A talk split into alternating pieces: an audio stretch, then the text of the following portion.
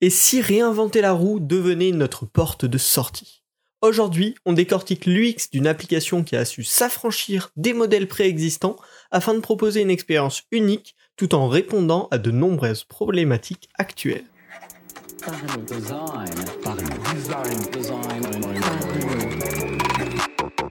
Parlons Design est sponsorisé par The Kakatoes Theory, le site des product designers. Salut, c'est Romain Pinchna, bienvenue dans Parlons Design. Aujourd'hui, on va faire une UX review de l'application Around. Around, c'est l'outil de visio qui a complètement cassé les codes que j'ai adoré. Ça a été les partenaires du podcast sur quelques épisodes, mais cet épisode est absolument pas sponsorisé. Euh, aujourd'hui, c'est un point de vue strictement personnel, non contrôlé, un épisode que je fais complètement avec mon point de vue pour vous partager à mon avis, les bonnes pratiques UX qui ont été utilisées dans cette application Around et pour décrypter un petit peu ensemble comment ils ont réussi à casser les codes tout en gardant une appli super simple à utiliser et super efficace. On refait un petit peu le topo pour ceux qui connaissent pas du tout Around. C'est tout simplement une app de visio concurrente à Zoom, Google Meet et Teams comme on les connaît euh, par dizaines aujourd'hui depuis un petit peu plus d'un an. Euh, mais cette app, elle est un petit peu plus dédiée aux créatifs et aux makers, à ceux qui vont vraiment fabriquer des choses euh, via notamment euh, l'informatique, via leur ordinateur, même si ça pourrait tout à fait fonctionner en vrai pour un tas d'autres métiers. Mais on va voir, il y a plein de petites features qui ont été pensées pour ce genre de personnes-là. Pourquoi je vous dis qu'elle casse les codes? Tout simplement parce que la façon dont elle a été pensée, la façon dont elle est, organisée, tout simplement, quand on fait des, des visios, est complètement différente de l'ensemble des autres applications de visio. Donc c'est pour ça que c'est super intéressant. Ça crée un réel espace collaboratif plus confortable et plus humain que la plupart de ses concurrents euh, en utilisant un layout différent, des codes différents, des fonctionnalités différentes. C'est super intéressant. Donc on va direct partir dans le sujet. Le premier point, la première réussite de Round, c'est d'éliminer ce qu'on appelle aujourd'hui la zoom fatigue c'est-à-dire les gens qui en ont marre, qui sont épuisés après une journée de travail, de, qu'ils ont passé absolument en zoom toute la journée, à se voir en gros la plupart du temps, euh, à s'observer, à voir les autres personnes aussi en gros. Et ça, Around a essayé de contourner en tout cas, de répondre à cette problématique avec plusieurs fonctionnalités et même un, un concept d'application totalement différent. Le premier, c'est dans l'affichage des participants. C'est fini avec Around, le grand écran où on voit les 3, 4, 5, 6 autres personnes avec qui on est en réunion, en gros, ça prend tout l'écran. Non. Les gens avec qui on est flottent juste dans des petites bulles où on voit leur visage en relativement euh, petit. Après ça, on peut l'ajuster, mais c'est pas du plein écran direct. On voit les gens en gros. C'est juste des petites bulles toutes légères, toutes agréables qui vont flotter sur votre écran et vous suivre dans votre travail. Vous changez d'écran pour changer de logiciel, pour quoi que ce soit. Les personnes vont toujours rester avec vous. Vous pourrez toujours les voir, continuer à discuter avec eux comme vous ferez un petit peu finalement dans la réalité. Hein. Dans la réalité, quand vous ouvrez un fichier Figma ou un fichier XD, les gens autour de vous ne disparaissent pas. Ils restent là à pouvoir discuter avec vous. Vous pouvez toujours les voir, leur jeter des petits coups d'œil. Et bien là, c'est pareil. Ces petites bulles qui flottent avec euh, vos interlocuteurs restent toujours avec vous euh, dans un espace beaucoup plus convivial. Ça mimifie un petit peu la vie réelle. Tu travailles ensemble avec une présence et t'es pas en train de regarder les gens dans les, yeux dans les yeux pendant que tu travailles comme le représente plutôt Teams, Zoom ou Google Meet. Là, il y a vraiment une déconstruction du layout classique pour une construction totalement différente qui crée une ambiance différente. Pour créer cette ambiance différente, ils ont aussi utilisé des filtres colorés, quelque chose qui est souvent mal perçu, un petit peu comme un outil de mauvais goût sur Instagram, mais là, ces filtres, ils sont appliqués par défaut sur tous les utilisateurs qui rejoignent Around. Donc, on peut pas accuser euh, quelqu'un de mauvais goût, de toute façon, il n'avait pas le choix, ça lui est arrivé comme ça, même si potentiellement on peut les désactiver. Ça a un gros avantage, c'est que vu que c'est appliqué par défaut, on voit beaucoup moins les détails du visage euh, qui pourraient attirer l'œil en général. Ça, c'est un des gros problèmes de la zoom fatigue, c'est que finalement, vu qu'on voit les autres en gros, qu'on sait que les autres nous voient en gros, on va faire attention à beaucoup de détails de nos visages auxquels on ferait pas du tout attention au quotidien. On va vérifier qu'on est bien coiffé, qu'on n'a pas euh, une, une cerne trop importante, alors que là, du coup, le fait qu'on est dans des petites bulles et qu'il y a un filtre coloré, on va très peu voir ces détails sur la peau des autres, sur notre peau à nous, et du coup, bah, ça va être beaucoup moins stressant à ce niveau-là. En plus, ça rajoute un petit effet cool, ces filtres, c'est qu'on va avoir la possibilité d'afficher un petit peu son mood, sa personnalité à travers un élément virtuel. Euh, vous êtes plutôt un petit peu geek, vous allez pouvoir mettre le, filtre hacker. Euh, vous êtes plutôt détente, bientôt en week-end, vous allez pouvoir mettre un, petit filtre sunset. Et du coup, ça représentera votre personnalité sans que vous ayez besoin de vous habiller parfaitement bien, etc. pour montrer que vous êtes pro ou au contraire avoir mis un petit t-shirt euh, pour montrer que c'est bientôt le week-end. Donc euh, ça, ce double avantage et qui est extrêmement intéressant dans la diminution de cette zoom fatigue. Et enfin, la troisième fonctionnalité qui vient améliorer là-dessus, enfin améliorer ce point en tout cas dans, dans le round, c'est le fait qu'on focus sur la collaboration. L'interface, les gens avec l'interface ouais, de round s'efface tout simplement. On voit plus que les petites bulles flotter dès qu'on va quitter le focus de l'application. Et du coup, on est vraiment en train de travailler sur un sujet avec des personnes et on n'est pas sur un Zoom, par exemple, en train de travailler en même temps. La relation s'inverse et notre point primaire, c'est travailler ou effectuer une tâche ou jouer. Ça peut être vraiment plein de choses. Et la chose qui vient se, se superposer à ça, c'est la collaboration, c'est la présence d'autres personnes autour. Et donc, en fait, c'est tout bête, hein, mais ces trois petites features additionnées font qu'on a vraiment cette expérience de collaboration plutôt que cette expérience de meeting pendant lequel on va faire d'autres choses en même temps et c'est extrêmement intéressant. Euh, donc la petite conclusion pour nous en termes de design hein, qu'on pourrait réappliquer euh, dans, dans nos projets, c'est que des fois, repenser l'architecture du contenu, la priorité des éléments peut être une chose extrêmement intéressante. Tous les outils de visio se centre sur le fait que ben, l'élément le plus important, c'est les gens avec qui on travaille, on veut les voir. Alors que la réalité, finalement, elle est souvent différente, et même dans une réunion classique, oui, bien sûr, on a besoin de la présence des gens, mais en général, c'est pour atteindre un but, c'est pour faire évoluer quelque chose, faire évoluer un projet, et finalement, cette présence, elle a besoin d'entourer le projet, et pas d'être le cœur du projet en elle-même. Donc, des fois, repenser l'architecture, la priorité des éléments, ça peut mener à une expérience nouvelle et plus centrée sur le véritable essentiel et pas sur l'essentiel que tous les autres ont admis et qui était finalement pas le bon. Donc prendre ce recul, voir qu'est-ce qui est vraiment important, ça peut permettre de repenser un concept de manière tout à fait différente et surtout très intéressante pour les utilisateurs. Dans la catégorie se détacher de ce qu'on connaît, Around a également réussi à peaufiner vraiment l'expérience de visio avec un ensemble de petits ajouts très discrets hein, qui viennent pas occuper de l'espace sur l'interface mais qui viennent juste s'additionner, s'ajouter légèrement, hyper discrètement à notre environnement de visio. Déjà tout ce qui est adaptation à l'environnement au contexte. Une chose toute bête hein, mais que quasiment aucun logiciel ne font, si vous êtes deux personnes dans la même salle à vous connecter à un logiciel de visio, il va y avoir un écho phénoménal, ça va être horrible le temps que vous désactiviez tout ça.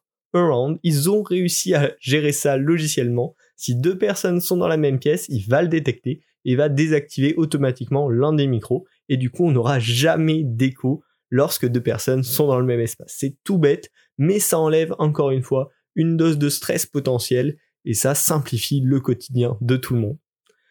Around va également traquer votre visage pour toujours le cadrer dans sa petite bulle. Ça évite qu'on voit les gens qu'il y a derrière, euh, potentiellement euh, vos enfants ou votre famille qui passe derrière, tous les petits détails. Et puis on a bien ces petites bulles où finalement on a l'essentiel de ce qu'on veut voir chez les gens, l'expression faciale, est-ce qu'ils sont en train de sourire, est-ce qu'ils sont pas contents, est-ce qu'ils sont concentrés ou non.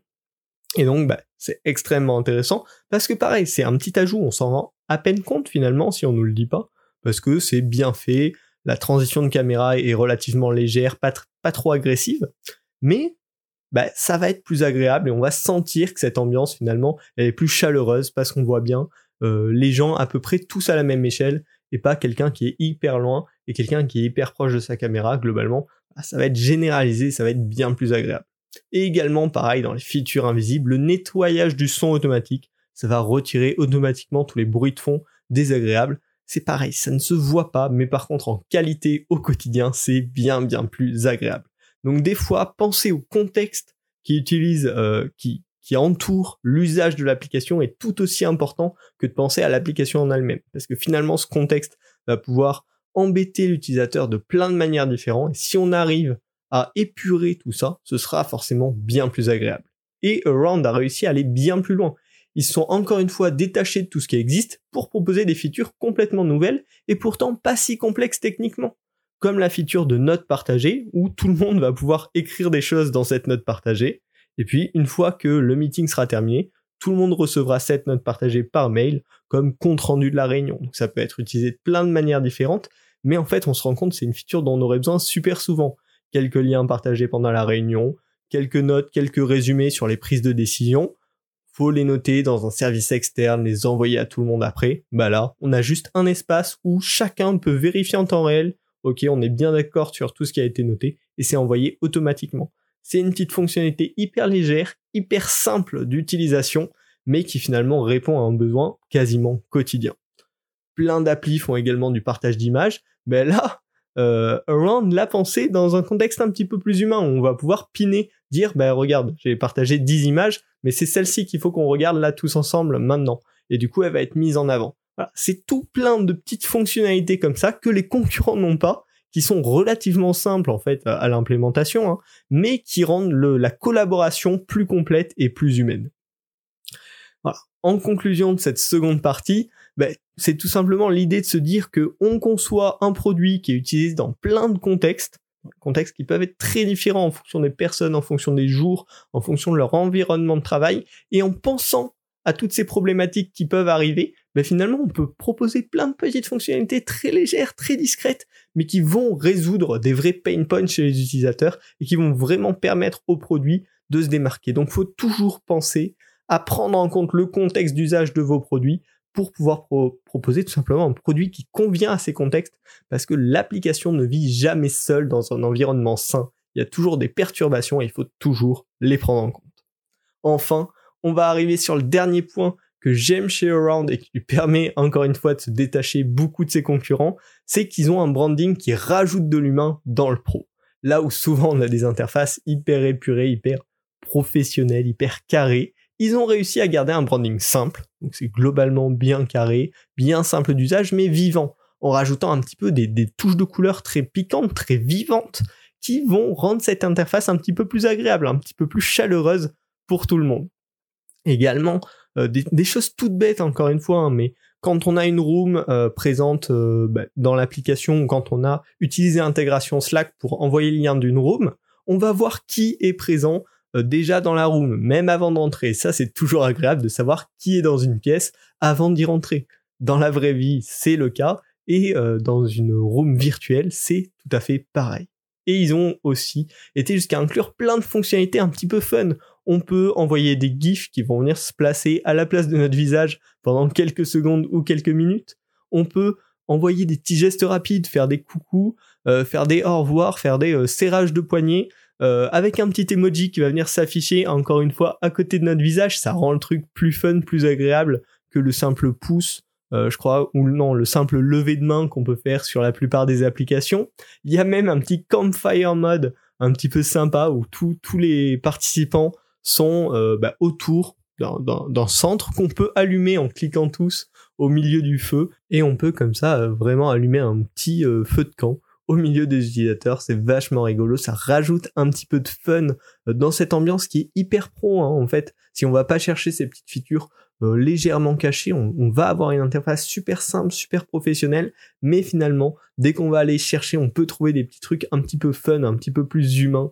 Euh, et, ça, c'est vachement intéressant hein, parce qu'on a souvent tendance à penser pro, à penser interface un petit peu fade, mais finalement c'est pas forcément le cas. Le pro ne veut pas forcément dire le fade. Euh, chaque professionnel est avant tout un être humain euh, comme toi ou comme moi et on a tous besoin, envie, ça nous fait toujours plaisir d'avoir des petites touches un peu plus humaines qui vont nous sortir euh, de notre quotidien et qui vont nous, faire sourire un petit peu. Donc ils ont réussi euh, à mon goût, avoir ce bon équilibre, en tout cas pour un logiciel qui s'adresse plutôt à des créatifs, à des makers, euh, c'est tout à fait des notes de folie, on va dire, qui sont acceptées même dans un environnement professionnel. Donc je trouve ça extrêmement intéressant. Et même nous en tant que designer, on peut carrément s'en inspirer. De ne pas avoir euh, aller directement dans ces simplifications, c'est-à-dire professionnel, ça doit être hyper carré, hyper droit, mais s'autoriser quelques folies autorisé de rajouter un peu plus d'humain dans le monde professionnel. Voilà. On arrive enfin de cet épisode avec cette longue UX review euh, de Around. Je la trouve vraiment intéressante cette app hein, pour les designers parce que il y a plein de choses desquelles on peut s'inspirer. C'est certain, il ne faut pas réinventer la roue pour rien, mais des fois, re-questionner les décisions acquises pour voir si elles sont toujours bonnes, c'est, ça peut être une super source d'inspiration en fait. Se demander pourquoi tel logiciel a fait les choses comme ça, est-ce que c'est une bonne raison? Est-ce que la raison est toujours bonne par rapport au public que moi je cible? Et est-ce que finalement on pourrait pas faire mieux? Est-ce qu'on pourrait pas faire différemment en re-questionnant notamment la priorité des informations, l'architecture des informations et les contextes d'usage de ces produits comme l'a fait Around? Donc j'espère que ce podcast vous aura inspiré. Si c'est le cas, n'hésitez pas à vous abonner pour de futurs épisodes. Et si vous êtes déjà abonné, ne vous inquiétez pas, vous pouvez toujours partager le podcast autour de vous sur LinkedIn, sur Twitter, par mail ou message à vos collègues designers. Euh, ça permet de faire grandir la communauté. Moi, ça me fait toujours plaisir d'accueillir de nouvelles personnes sur le podcast.